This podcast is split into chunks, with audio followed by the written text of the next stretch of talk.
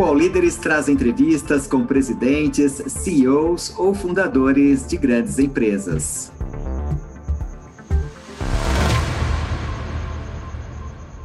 Olá, aqui é Ana Karina Portoni Dias, sou CEO do Banco BMG. Tudo bem, Ana? Bem-vinda ao, ao Líderes. Tudo ótimo. Bacana. Muito obrigada pela sua presença, pela sua disponibilidade. Ana, eu queria começar essa entrevista a gente falando um pouquinho o que, que, mudou no sistema bancário, principalmente com a entrada dos bancos digitais. Né? O, o, sistema bancário ele vem sofrendo uma transformação bem perceptível né, ao longo do tempo. Uh, a gente vem percebendo também que as, as agências estão diminuindo ou, ou alguns, alguns bancos estão optando por agências mais virtuais, né, por, por gerentes virtuais. Eu queria saber, quer dizer, o, o BMG é um banco bastante tradicional, ou era um banco bastante tradicional, né? E eu queria saber a sua percepção desse sistema bancário com a entrada dos bancos digitais. Não, tá ótimo. Então, acho que eu, pegando já no gancho final, né, da tradição do, do Banco BMG, o BMG tem passado por uma transformação muito forte em sair de um banco de nicho e mais forte nos canais uh, de franquias e correspondentes para um banco completo, né? Então, visão conta corrente e um banco digital completo. Então, no caso de, considerando esse banco completo, esse banco digital, por isso que a gente se intitula uma fintech de 90 anos, porque nós somos um, uma fintech, uh, um banco digital novo, né? Entrando no mercado também, com já 4,6 milhões de contas. O que, que mudou? É, o que, que eu vejo muito importante, nós vemos aqui no BMG? Primeiro, com mais oferta, você tem que ter cada vez mais um olhar para o cliente, né? Então, isso é fundamental. Acho que um cliente que talvez numa situação uh, tinha uma ou duas agências bancárias na sua cidade, passa a ter uma infinidade de opções, e isso faz com que o, o sistema bancário tenha que se refinar cada vez mais, olhando as necessidades do cliente. Então, eu acho que a concorrência ela é sempre muito saudável. E isso é uma mudança importante que foi é, até intensificada em, desde o distanciamento social, né? Então, tem ainda intensificado, tem, você observa uma maior adoção aí dos bancos digitais, e o BMG sendo um deles. Também, é, nesse sentido, nosso BMG, a gente vê que também é, seria importante você, a gente fala da nossa estratégia digital, né? Que apesar da beleza do banco digital, o total autosserviço para todos os clientes talvez não seja a melhor solução. Então, você tem um perfil de cliente, uma faixa de clientes que o autosserviço é a melhor solução, e você tem outro perfil que é a combinação do dígito com a oportunidade de falar com alguém, né? Pode ser à distância, pode ser numa loja help, numa franquia, pode ser com um correspondente, mas você ter essa combinação aí do digital, que reforça muito esse lado do, do autosserviço com apoio humano. E outro ponto, eu acho que vem ajudar bastante, vem abrir muito o mercado e, e, e melhorar as condições para o cliente, eu acho que foi a entrada do Pix, né, que tem democratizado, modernizado ainda mais, e agora a entrada do Open Bank, né, que vai é, reforça o que a digitalização está trazendo, que é a importância do cliente ser o dono, né, dos seus dados, das suas informações e com as suas informações conseguir os melhores produtos, né, os melhores serviços. Então a gente tem um, um, um aqui no BMG a gente está se preparando bem para a entrada do Open Bank, a gente identifica como uma boa oportunidade e sempre esse olhar forte do cliente. Ana, aproveitando o teu gancho, né, aproveitando que você falou do Pix do Open Bank, então vou juntar, a gente vai falar um pouquinho sobre isso. Em relação ao Pix, o que a gente vê é que ele pegou muito fortemente, né, as pessoas gostaram dessa questão do Pix, mas ao mesmo tempo a gente percebe um certo receio e a gente já consegue ver aí aparecendo as, as fraudes em relação ao, ao Pix. Então, eu queria que você falasse um pouquinho como é que as pessoas, primeiro, usam o Pix, é, como é que elas podem se proteger de, de eventuais fraudes, e como é que o banco está vendo, como o BMG está vendo essa questão do Pix e das fraudes que estão aparecendo. Acho que eu vou, vou, além do Pix. Esqueci de falar, acho que é importante, foi bom você ter provocado, que também uma coisa que mudou muito, com a digitalização, vem uma importância muito forte de você reforçar a, a, a segurança.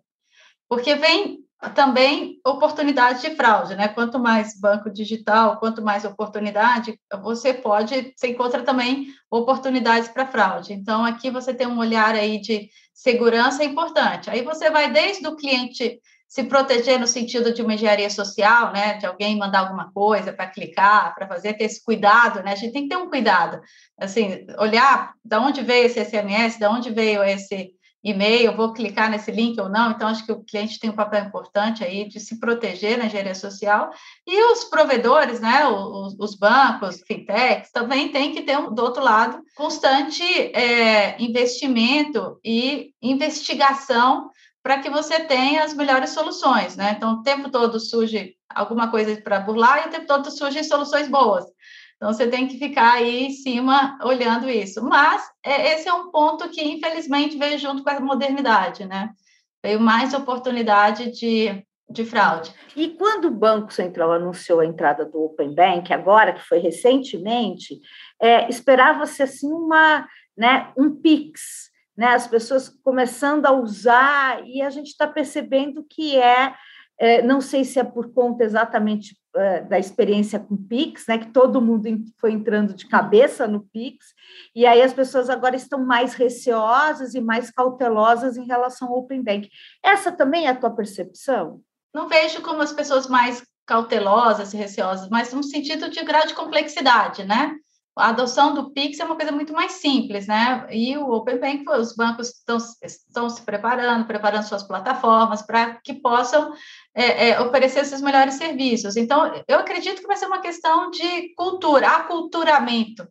Aprender a usar, o cliente entender o seu poder, né, seu papel importante aí, e ter esse aculturamento. A gente, no BMG, a gente fez uma parceria com a Quanto, é, lógico, seguindo todas as regras de LGPD, em que você a gente adiantou um pouco para começar já a culturar o cliente nesse sentido, né, de poder passar seus dados de uma forma é, é, é, segura e a gente e melhorar o serviço para o cliente. Então foi um primeiro passo e você observa isso, que é uma questão de aculturamento. Os bancos mais tradicionais, porque a gente vê que os bancos digitais e o BMG, é, a gente está falando da fintech de 90 anos, ela está né? Vocês estão, estão bastante digitalizados já, mas há bancos muito tradicionais, esses bancos muito tradicionais, eles vão ficar para trás com o Open Bank? O que, que você acha? Ou você acha que vai ter uma acomodação de mercado?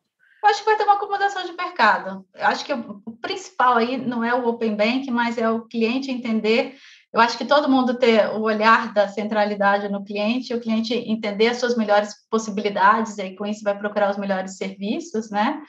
É, eu vejo todos os bancos se movimentando. Assim, quando a gente faz análise de concorrência, não é que tem alguém ficando para trás ou não, mas tem uma movimentação do mercado nesse sentido. E aí vai ter uma acomodação, mas o principal é um olhar do cliente, né? Eu, eu, acho que não tem mais como você não pensar em cliente, uhum. principalmente por causa da digitalização. E qual que é o perfil hoje do cliente do, do BMG? Como é que mudou? Como é que veio mudando esse perfil ao longo dos 90 anos? Bom, vou falar dos últimos 25 para ficar mais fácil. assim, o banco já se reinventou tanto ao longo desses. Agora é 91, já fez 91. O, o, o Banco BMG ele era muito conhecido né, nos últimos anos pelo Banco do Consignado, acho que colocou sua marca, né, foi precursor do consignado. Então, se mostra um banco muito empreendedor nesse sentido, né? Então, precursor do consignado, aí foi evoluindo para para novos produtos, produtos consignáveis também, como o cartão de crédito consignado, e, e com isso é, crescendo nesse sentido, mas com um, um, público, um perfil, a gente fala dos perfil consignáveis, né, que é servidor público ou pensionista. Então, esse era um, um perfil desse olhar produto do cliente, produtos consignáveis. Com a vinda do, quando a gente olha esse banco completo, né? Então você tem tanto os clientes consignados, que são muito importantes, assim, está no DNA do banco, a gente não mudou isso, quanto a expandir seu mercado endereçável, trazer outros perfis de clientes também para o mar aberto. Então, a gente tem uh, algumas propostas de valor, a gente tem parceria com, os, com times de futebol, então você tem três times, agora acabamos de fechar a quarta parceria, então você tem o apaixonado pelo time, você tem o, a gente chama o perfil B e C 35 mais, em, em que a gente tem ferramentas dentro do banco para ensinar a turma a, a poupar, a ter cashback, com cashback no, no, débito também, que é importante, né? Tem, nem todo mundo tem acesso a crédito, então você ter a experiência do cashback em débito é importante. Então, a gente expandiu de, do público consignável para o público mar aberto também. Mar aberto não sei se é o melhor nome, né? Assim, a gente usa muito mar aberto, mas é assim, é, hoje você tem também o cliente não consignável. E a, a gente lançou essa semana passada um produto que é que é a antecipação da, da saque aniversário da FGTS, que também é um, um produto importante que com perfil do consignável, mas para quem não é consignado. Então, também isso vai, ajuda nessa expansão. Há muitas críticas em relação ao, ao, oferecimento de crédito consignado, principalmente porque tem uma abordagem muito, muitas vezes, daquele marketing de guerrilha, né? aquele marketing agressivo, de, a pessoa mal se aposentou, ou ela mal virou pensionista, ou ela, e aí ela, ela já tem um, uma procura, né? ela já, já tem gente procurando ela pelo telefone. Como é que é a abordagem? Qual é o approach? Como é que vocês trabalham, já que vocês trabalham há tanto tempo com isso? Acho que parte, um bom ponto aqui, é, na nossa digitalização, não foi só a criação do canal digital. A gente digitalizou a ponta, né? Então, assim, tanto a gente tem as franquias Help, em que a formalização ali já era uma formalização segura, com biometria, e hoje você pode fazer na loja ou à distância, mas com, com, com a formalização segura, como a gente também digitalizou o, o correspondente bancário, que a gente também trabalha com eles, mas ao invés de ser papel, ao invés de é, você fazer à distância, você tem que usar o digital. E o que, que isso acontece? Você fala, ah, é digital, é melhor? Por quê? Porque ali você garante o que tem na tela né, o que, que o cliente está vendo. Então, o cliente consegue ter uma, uma visibilidade muito maior do que, que ele está assumindo, do, do que produto que ele está adquirindo. Então, não é a digitalização em si, per se, mas você consegue controlar o papel da ponta.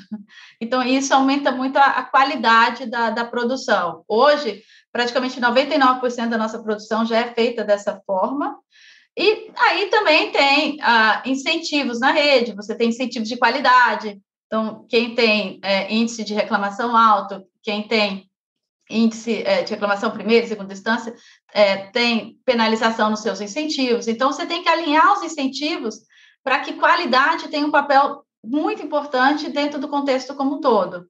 E aí você estava falando, comentando sobre a questão do, do, do, consignado também, e eu fiquei pensando, hoje o, o, consignado representa o que do BMG em termos de porcentagem de clientes ou de volume de, é, de recursos que vocês movimentam? Ainda é uma grande porcentagem?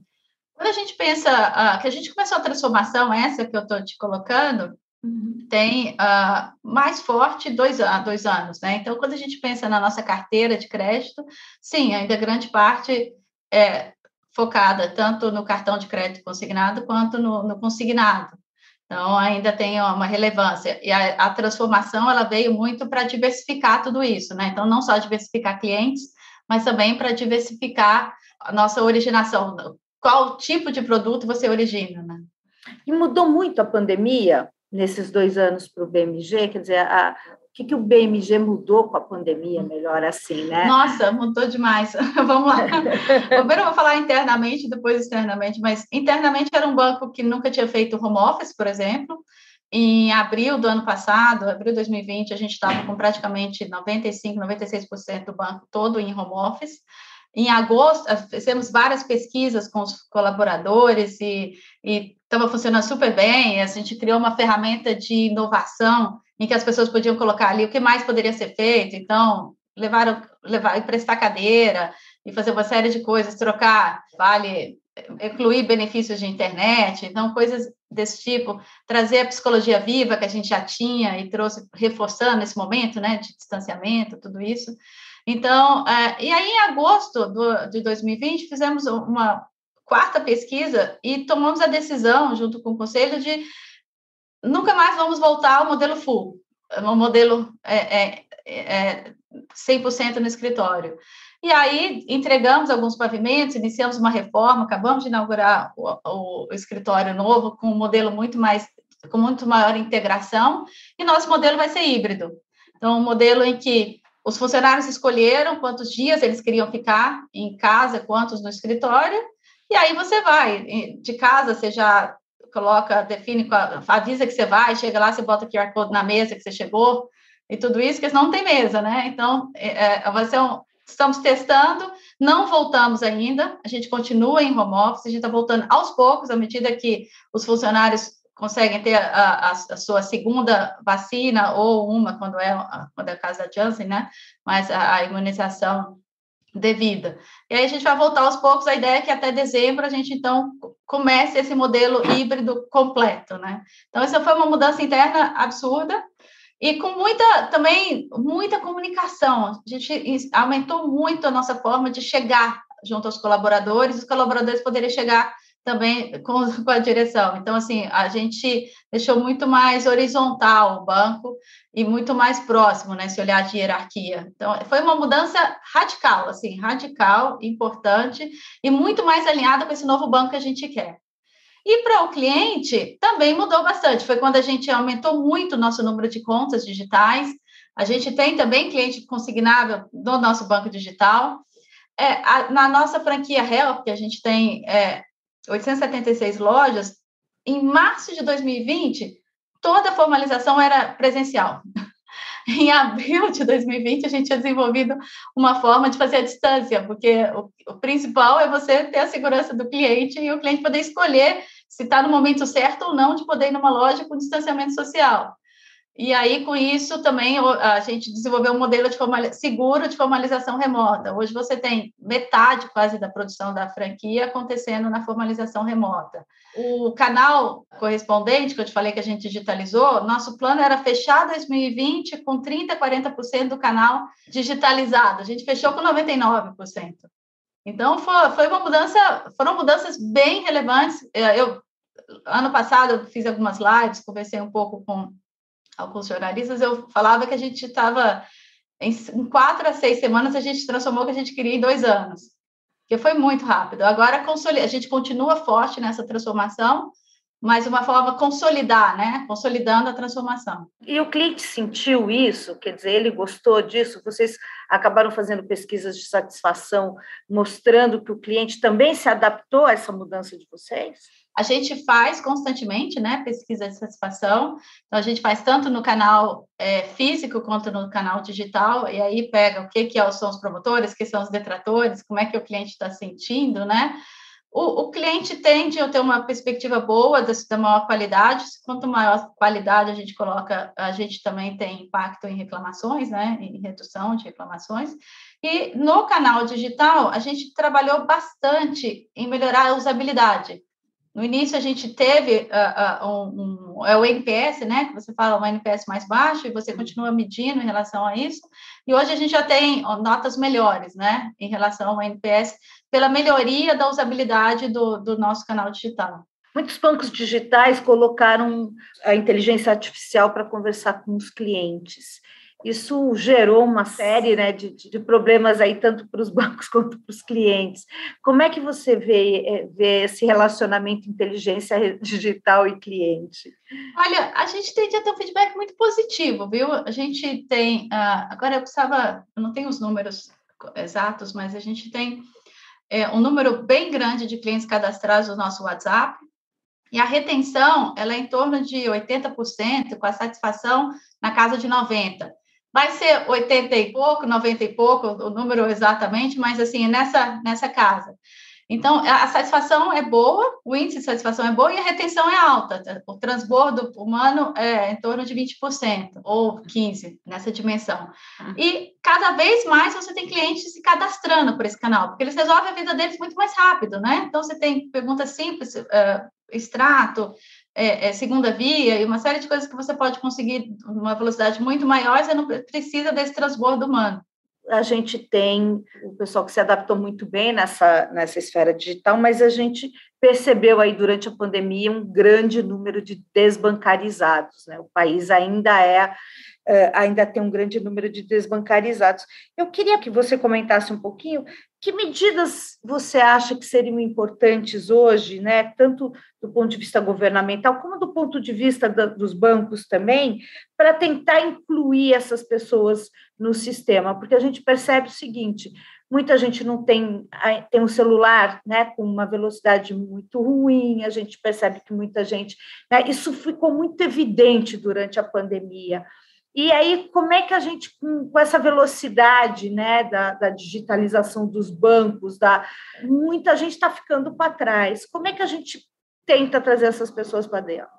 É uma boa pergunta. Acho que um ponto importante, se você considerar hoje que essas contas digitais, a maioria são contas gratuitas, então poderia, né, qualquer pessoa poderia ter uma conta digital, eu acho que tem que ter um passo importante aqui muito de educação financeira. Cada vez mais a gente, todos nós, né, eh, investimos na educação financeira para que o cliente realmente entenda as suas possibilidades, que hoje tem muito mais possibilidades, né? Então, o cliente poderia se bancarizar mais. E, hoje, mesmo os, os bancos, né, pelo menos o nosso, né, nosso canal digital, ele funciona bem num celular, em, em diferentes celulares, né? Então, não, não, requer ter um aparelho ultra sofisticado para funcionar, porque esse é o olhar, você tem que preparar um, um banco digital que funcione em aparelhos diferentes. Mas, na sua pergunta, o que mais mexeu comigo foi pensar na educação financeira. Eu, eu lembro, a gente fez uma pesquisa, a gente tem um produto que chama Poupa para Mim, em que ah, quando o cliente faz uma compra de R$ 9,90, por exemplo, a gente raspa aqueles 10 centavos e vai com um cofrinho virtual e depois vira um CDB. Assim que a gente lançou o Poupa para mim, é, alguns meses depois, a gente fez uma pesquisa, acho que 46, esse número é, acho que é esse mesmo, 46% nunca tinha poupado. Então, é um, um e a gente tem escalado bastante o Poupa para mim, né? Então, é, é, é um exemplo, né? Mas eu acho que o principal é a educação financeira. Você acha que as leis estão favorecendo mais as fintechs e os bancos digitais do que os bancos tradicionais? Há um, há uma, um movimento dos bancos tradicionais de, de falar que há um, um certo protecionismo aí nas leis para o pessoal do digital. Qual é a tua opinião a respeito, Ana? Eu acredito que vai ter uma acomodação cada vez mais, isso vai ser equalizado. Então, é uma questão de mudança. Um está mudando, muda rápido, as coisas vão acompanhando. Uma outra coisa é o seguinte: a gente viu o surgimento no Brasil de vários bancos, né? Enfim, mas e aí é o que você falou, Beth, aumentou muito né, a quantidade de contas digitais e, a, e as pessoas estão entrando. Mas o que a gente percebe é que, não, apesar do aumento da competição, esse, essa competição não fez com que a taxa de juros, por exemplo, caísse para os clientes, né? mesmo às vezes com a Selic, enfim, subindo, caindo, as taxas continuam altas. É, por que, que isso acontece? Eu acho que é a necessidade de conhecer melhor o ciclo de vida do cliente, né? Então, acho que o Open Banking ele vem para ajudar muito nesse sentido, porque por mais que você precisa, acho que é importante você conhecer, ter informações, conhecer o comportamento, né? Então, com isso, acredito que a vinda do Open Banking vai ser muito boa para o cliente nesse sentido. Uhum. Mas você acha que o cliente, a gente estava falando de educação digital, né? Precisa de educação aí na financeira. financeira. É. Você acha que não vai demorar muito para o cliente entender um pouco dessas, dessas possibilidades do Open Bank? Quer dizer, em quanto tempo a gente consegue ter um cliente educado para esse Open Bank, né? entender que é melhor usar, por exemplo, o CDB da, do BMG, mas é mais bacana, sei lá, comprar o câmbio em outro lugar. Como é que a gente educa essas pessoas? É isso? Isso é uma Acho pergunta que, é, que... É, é, uma pergunta difícil, né? Porque uhum. não tem, não tem resposta certa, né? Acho uhum. que a gente até começou uma campanha ali com Supla para poder deixar mais simples, né? Open Banking Games. Uhum. É, bem legal, depois dá uma olhada lá no Open Banking Games, que é para poder simplificar, para que o cliente, de uma forma simples, uma linguagem simples, é, a gente consiga passar para o cliente a beleza, né? Do Open Banking. Então, eu acho que cada vez mais campanhas desse tipo que mostrem é, a, a, beleza e como, e quão simples pode ser, né? Acho que até o nome complica, né? Então, é, agora é Open Finance, né? Então, assim, a gente brinca até na nossa campanha do Open Banking Games, que a gente faz a brincadeira do inglês com português, né? Para simplificar e ajudar o cliente a entender. O que a gente estava falando aqui, né, da, da, da, questão do Open Bank, da abertura. Com o Open Bank, você acredita, então, que as taxas de juro devem cair aí para o cliente nos próximos meses ou anos? Eu acredito que vai ter um impacto positivo. Acredito que vai ter impacto positivo porque você melhora a concorrência, você ter, consegue ter melhores uh, informações mais é, completas, né? Então, e o cliente passa a ter mais, começa a ser protagonista, né, da sua dos, das suas informações e, e pode seguir o caminho que ele considera melhor.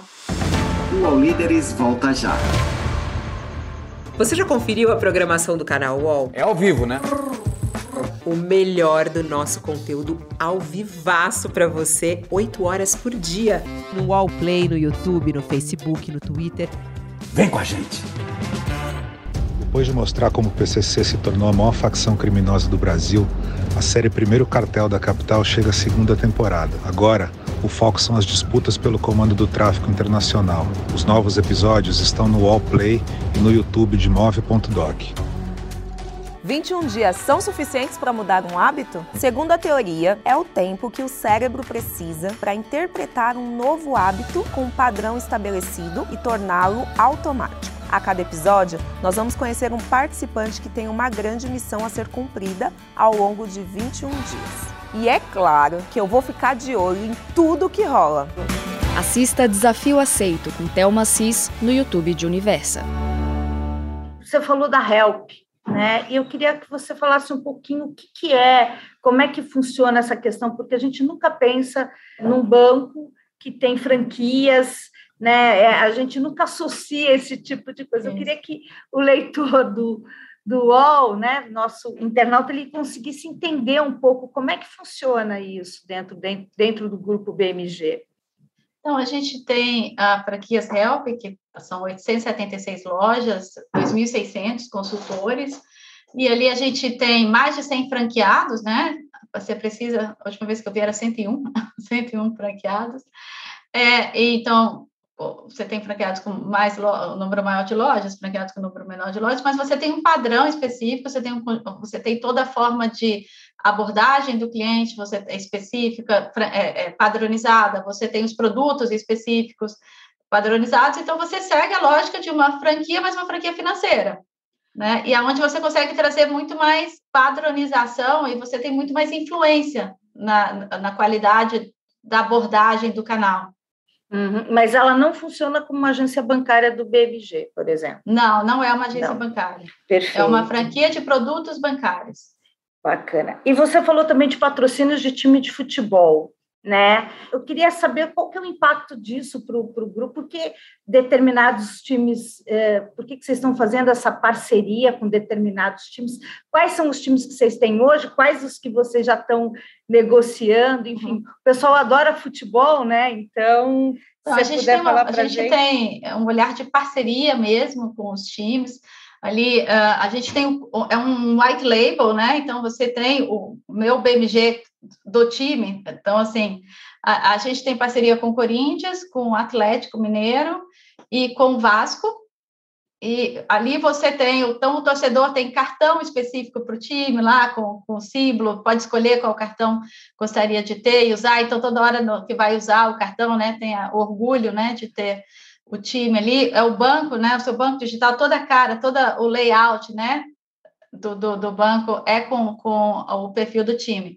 E a gente fechou agora, fechou há pouco tempo com o Ceará, já vai lançar, então, é, é o nosso banco com o Ceará e os, os cartões e tudo isso.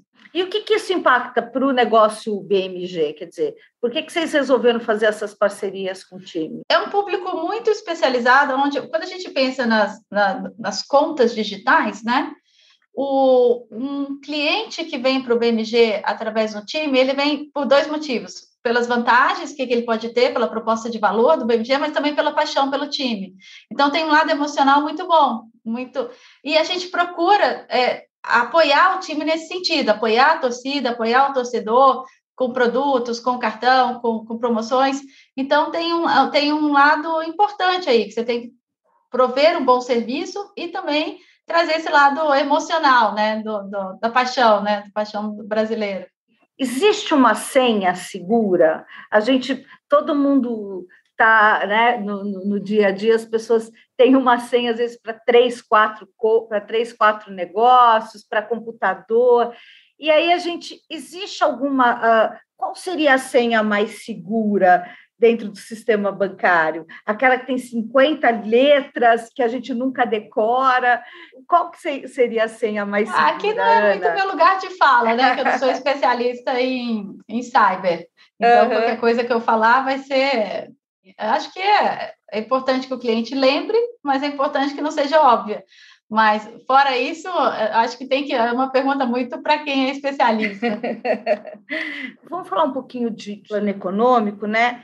O Brasil está vivendo aí um momento bastante delicado em relação à economia, e eu queria que você comentasse um pouquinho, quer dizer, há, muitas, há, há muitos desafios né, nos próximos anos aí a serem enfrentados. Qual é a sua opinião a respeito das reformas do governo? Ah, eu preferia focar aqui no BMG do que nas reformas. Eu acho que é importante a gente ter um foco forte aqui no banco. Uhum. É, é, um, tá um período de você observa o aumento da volatilidade, você o aumento da inclinação da curva de juros futuros. Então, são temas que você tem que uhum. ficar de olho e prestar atenção. Mas, considerando um banco de 91 anos, é um banco que já passou por muita coisa, né? Então, tem, tem a, a, a resiliência necessária. O que, que os empresários, principalmente os CEOs de bancos, podem fazer pelo Brasil? Né? Acho que muita gente já falou, né, Beth? Aqui de, uhum. uh, eu falei da educação financeira, falei, a gente falou do Open Bank, a gente falou de uma série de coisas que acho que é um papel de todos nós, né? Uh, cada vez mais a, o cuidado com o social, né, o apoio social, o apoio com a diversidade. A gente tem que ter um papel importante de protagonista aí, todos nós, né? Uhum. Todos nós. É, é, acho que não só os empresários, mas todos nós, quem pode, tendo um, um apoio aí, tanto é, é conscientização social, quanto um olhar também para temas importantes como diversidade. Queria falar um pouquinho sobre diversidade, né? Porque eu sei que assim, já se falou muito sobre a primeira CEO mulher né, de banco, se falou bastante, bastante. Mas eu queria, eu, eu, eu falei com algumas CEOs e todas me falaram o seguinte, Beth, para a gente melhorar a diversidade na empresa, a gente precisa uh, forçar, às vezes, a primeira entrada, né? A entrada, a, a questão da diversidade, escolher a diversidade. Qual é a tua opinião a respeito e como é que vocês no BMG estão trabalhando isso? A, a gente tem um grupo, né, que a gente chama Juntos, né, um grupo de diversidade dentro do banco, formado por colaboradores que escolheram fazer parte, então isso é muito legal, né, patrocinado por nós, mas formado por colaboradores. É, hoje o BMG é, tem uh, metade do conselho uh, são mulheres, metade homens, então são quatro homens, quatro mulheres, então o conselho uh, tem o meu papel. É, e o banco como um todo tem mais ou menos 50%, mas ainda tem muita oportunidade. Eu não estou falando que está ótimo, não, de jeito nenhum. Então, a gente tem trabalhos importantes, assim, primeiro, não só uma discussão de equidade de gênero, mas uma discussão de diversidade mais ampla. Então, a gente tem trabalhado muito na conscientização, muito forte, assim, a gente tem semanas, semanas específicas, naquela semana inteira a gente fala sobre aquele tema específico, traz palestrantes para falar sobre isso. Então, uh, esse tema da conscientização tem dado um impacto muito bom nas pesquisas que a gente tem com os colaboradores, de um sentimento de pertencimento, né, de maior inclusão. Então, eu, eu acredito muito nisso, a gente tem que fazer isso. É, a gente fez um programa muito interessante que a gente estendeu a, a, a licença paternidade para dois meses dentro do banco. Isso apoia, isso tem dois efeitos, três, né? Primeiro, é muito bom para o pai, segundo, para o pai em casa, também é muito bom, mas também é, traz uma maior normalidade de você ter o colaborador, pode ficar fora numa licença e volta, né? Então, isso não fica muito específico só de mulheres, né? Então, isso também é um, um, ponto importante. É, e agora a gente começou uh, um programa que a gente chama de Mulheres em Tech, junto com a, a, a ONG Programa, Programaria, para poder promover um ciclo de palestras nesse sentido para aumentar, para engajar cada vez mais mulheres em tecnologia. Quando a gente pensa em tecnologia, você tem ali você ainda tem um número menor de mulheres, né? Então a gente abraçou essa causa junto com, com programaria para promover palestras importantes aí no sentido de mulheres em tech. investimos também quando a gente, sempre que a gente fez parceria com os clubes, né, os três clubes que a gente tem parceria, a gente também tem com futebol feminino, então não só com futebol masculino, mas também com futebol feminino. Então, é, a gente pretende alinhar nosso discurso com a prática, né? Então, é um olhar aqui importante, muito forte na, no sentimento de conscientização e inclusão. Como é que você entrou como com a sua formação em ciências químicas, né? Como é que você acabou no sistema financeiro e, e acabou né, se transformando aí numa líder, numa CEO do sistema financeiro? Como é que foi isso? Eu, quando eu segui a carreira acadêmica, né, inicialmente, aí logo quando entrei no mercado de trabalho, eu entrei numa consultoria de alta gestão, é, onde eu fiquei por, de 2000 a 2019, né? Fiquei um, fiz, fiz a minha carreira ali, é, fui sócia por mais de nove anos uh, nessa consultoria, e ali você presta serviço para diferentes setores. E assim que eu entrei, até pelo esse background mais analítico, eu já comecei a, a, a atuar na prática de finanças. Isso foi em 2000. E aí eu cresci, fiz a minha carreira toda ali dentro, né, na McKinsey Company, e ali eu desenvolvendo muito, tanto no setor financeiro quanto na, ah, na prática de organização. Então, eu tive a oportunidade de liderar muitas transformações, que é muito importante para esse momento que a gente está vivendo no banco agora. É, e foi numa dessas que eu conheci uh, uh, o BMG, eu conheci em 2018 num projeto, eu era sócia da McKinsey, responsável pelo projeto, um projeto do modelo de gestão e governança, e aí eu fui convidada para assumir como presidente do conselho, então, eu assumi como presidente do conselho em abril de 2019, também com o, o, mandato de implementar o projeto que a gente havia desenhado junto com eles. Então, acabei sendo uma presidente do conselho muito presente, implementando o projeto de modelos de gestão e governança. E no final do ano, depois de nove meses, né, eu fui convidada para ser CEO. Então, acho que eu tive. Eles tiveram um bom tempo para me conhecer bem ali como presidente do conselho, até vir o convite para CEO. Mas como é que essa, essa sua formação de ciências químicas ajudou você nesse processo todo, né? Eu acho que é importante o perfil de consultor que a McKinsey contrata. Acho que começa ali, né? Então, no início da minha carreira, a mudança foi ali, uhum. onde você traz pessoas com boa habilidade de solução de problema, com boa capacidade de aprendizado, e você se desenvolve dentro da organização, dentro da firma. Então, ali foi a, a mudança de chave aconteceu em 2000. E aí eu fiz a minha carreira inteira servindo como consultor o setor financeiro. Uhum. E você acredita que, quer dizer, é, hoje é muito mais importante, dando essa, essa, essa dica para né, quem está querendo uh, uma carreira de sucesso, hoje é muito mais importante ter essas competências, que são essas competências que você adquiriu, é, do que a formação técnica em si? Como é que, como, qual é a tua opinião a respeito disso? Eu acho que é muito importante você ter as competências. Assim, eu falo muito para. Eu tenho três meninas aqui em casa, então eu falo bastante informação, da, da desenvolvimento das competências, assim, isso que vai fazer diferença para você. E aí, dependendo do, do trabalho específico que você for ter, você tem que combinar com expertise técnico, né? Então, por exemplo, eu não poderia ter essa função que eu tenho hoje se eu não tivesse ficado 19 anos atuando, servindo o setor financeiro, né? Então, você desenvolve o expertise, né? É, então, eu vejo como uma combinação, mas depende da função que você for fazer. O principal é você desenvolver as competências, no meu ponto de vista. E que dificuldades, assim, eu acho que deve ser uma pergunta meio comum, mas acho importante. Que dificuldades você enfrentou aí por ser mulher, por ser líder, por ter todas essas competências, por ser desenvolta? Que você teve dificuldade? Ah, com certeza. Se eu falasse que eu não tive, eu estaria mentindo, né?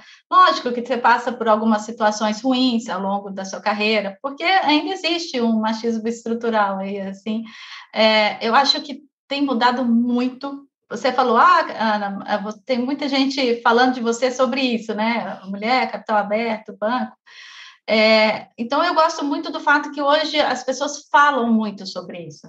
E as coisas acontecem assim, primeiro você fala depois você, com o tempo vem, vem a mudança, né? Então, mas lá atrás ninguém falava, nem ninguém falava disso, né? Então, tem, eu que bom que eu fiz a minha carreira numa, numa organização que promovia muito a equidade de gênero, então, dentro da organização eu não tive nada em relação a isso, mas quantas milhões de reuniões em que eu era a única mulher da reunião, quantas, quantas situações em que você é a minoria, né? Então, ali, isso não, nunca é simples, nunca é fácil. Existe um caminho para o empreendedorismo feminino hoje? Você vê um caminho, é, é estudar? Qual que é o caminho hoje para as mulheres que querem empreender? Porque você empreendeu na sua carreira, né? Eu falo muito que é estudar.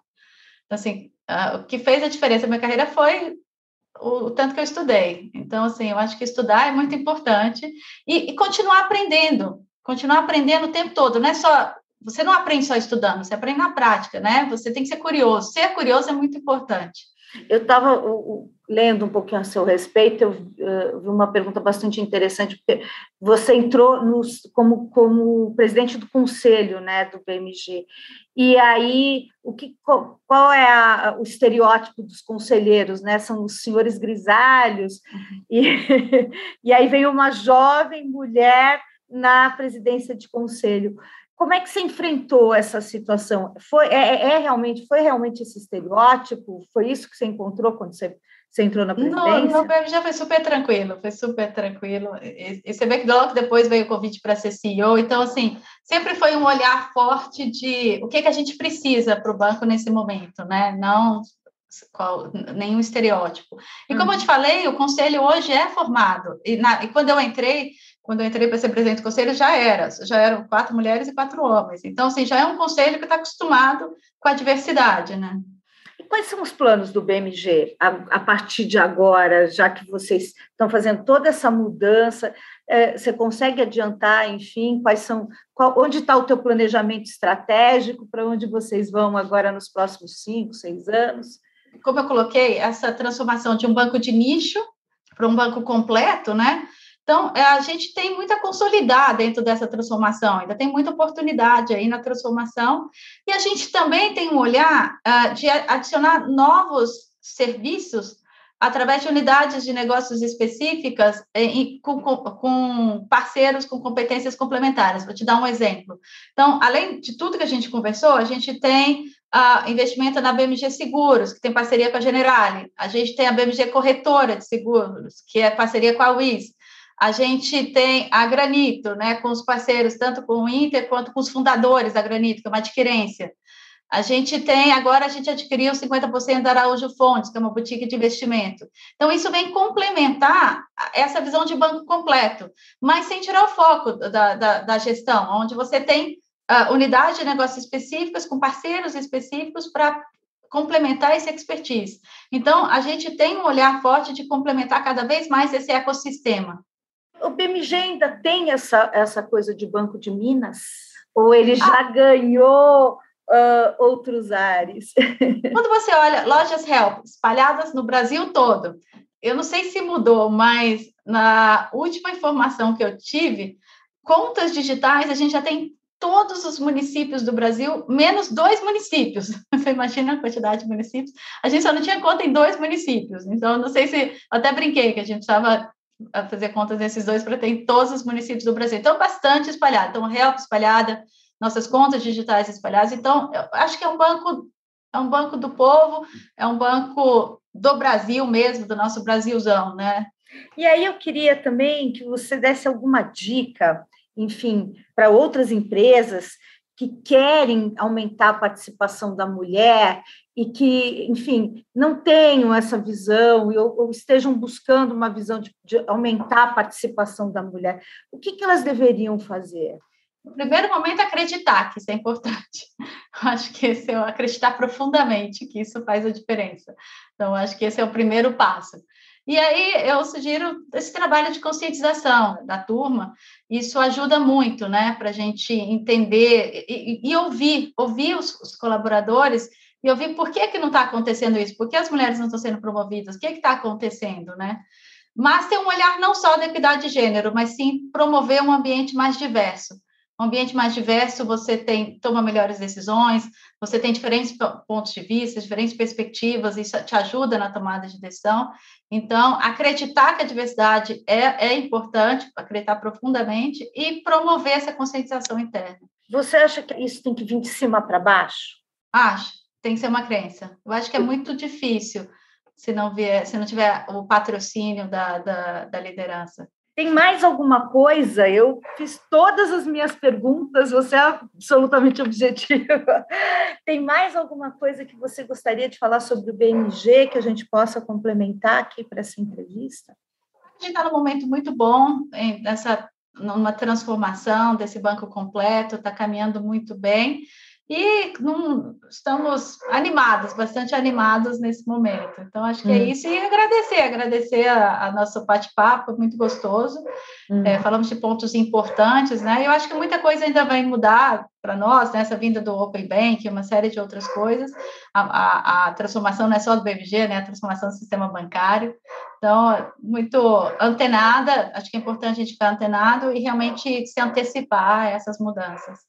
Bacana. Fala só um pouquinho para mim sobre segurança, que a gente fala bem pouquinho sobre segurança, acho que talvez seja uma, uma questão que o, que o nosso, enfim, o nosso leitor tem interesse. Hoje a gente tem um problema aí, né, na questão dos dados, a gente tem uma lei, né, que protege, e o Open Bank vem para falar, olha, não, deixa os seus dados com a gente, porque é importante que você deixe esses dados com a gente. Qual é a garantia? O que, que vocês estão pensando na proteção desse cliente na hora que vocês conversam e falam, não, olha, nós vamos, vamos deixar os dados aqui, fique com a gente, porque os seus dados aqui estão protegidos. O que você pensa sobre a lei de proteção de dados? Acho extremamente importante. É, infelizmente, quantos vazamentos de dados né, já aconteceram, é uma pena é, é, muito importante essa lei da proteção. Que bom que ela veio antes até do Open Bank, então as, as organizações se prepararam, né? É, e aí, como eu já, como eu comentei anteriormente, né? Precisa de um constante investimento e, e, e, olhar em relação à proteção, porque junto com novas formas de você se proteger, vem novas formas de você ser atacado. Então, você tem que ter um constante olhar de proteção. Muitíssimo obrigada, Ana. Foi muito bom bate-papo com você, muito bacana. É uma honra entrevistar. Muito é, obrigada. Você e, enfim, estamos à disposição aqui pelo All Leaders, tá bom? Tá joia. Obrigada. Obrigada. Tchau. Tchau. O All Líderes tem reportagem de Beth Matias,